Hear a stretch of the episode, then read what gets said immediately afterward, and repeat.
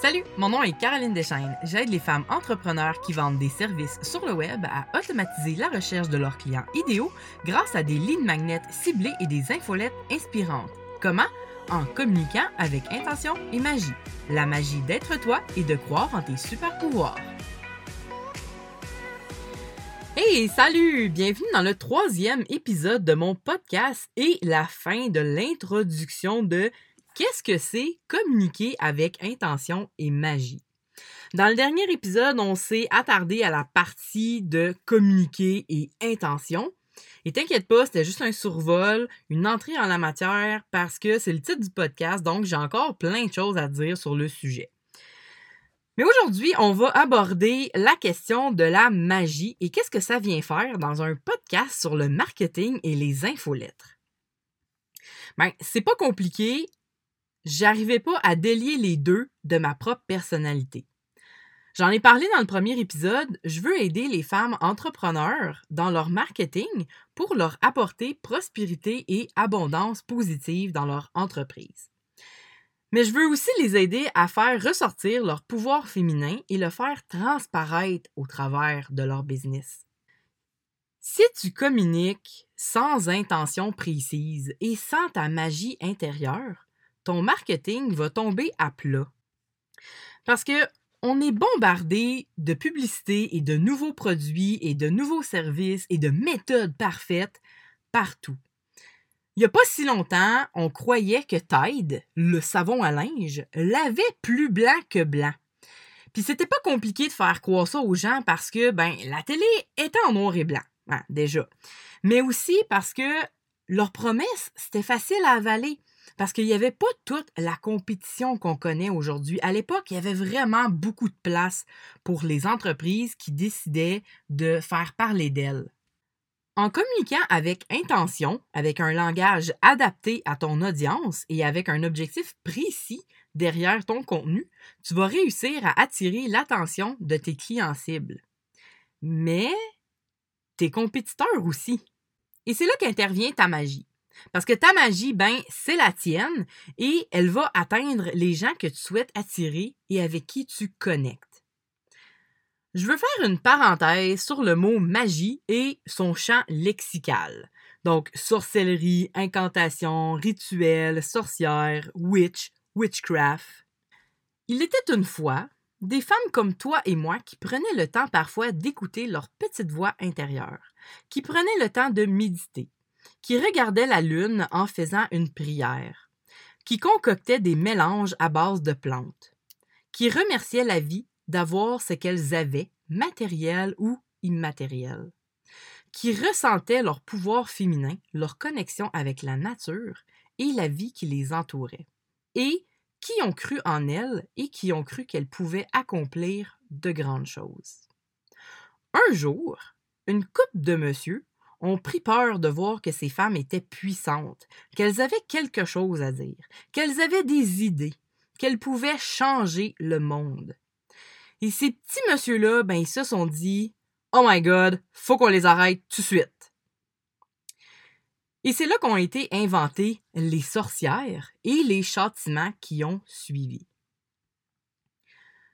Le cerveau est une bien belle machine que la science comprend pas encore complètement. Mais on est pas mal certain que la magie telle qu'on la découvre dans les contes de fées puis au cinéma, ben ça n'existe pas. Il y a personne qui possède une baguette magique et qui peut demander à sa vaisselle de s'auto-laver comme maman Weasley, ou qui peut vraiment voler sur un balai. Autrement dit, les sorcières magiques, telles que dénoncées dans les siècles passés, n'ont jamais existé. C'était juste un prétexte pour se débarrasser des femmes fortes et courageuses.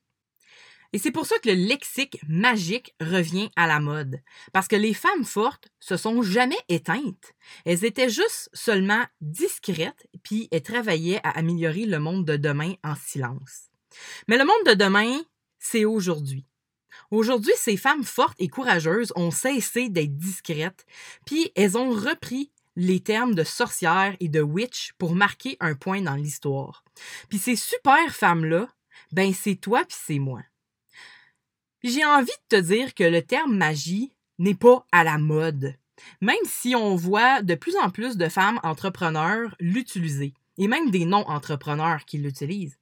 Parce que être féministe, c'est pas une mode, mais un mode de vie.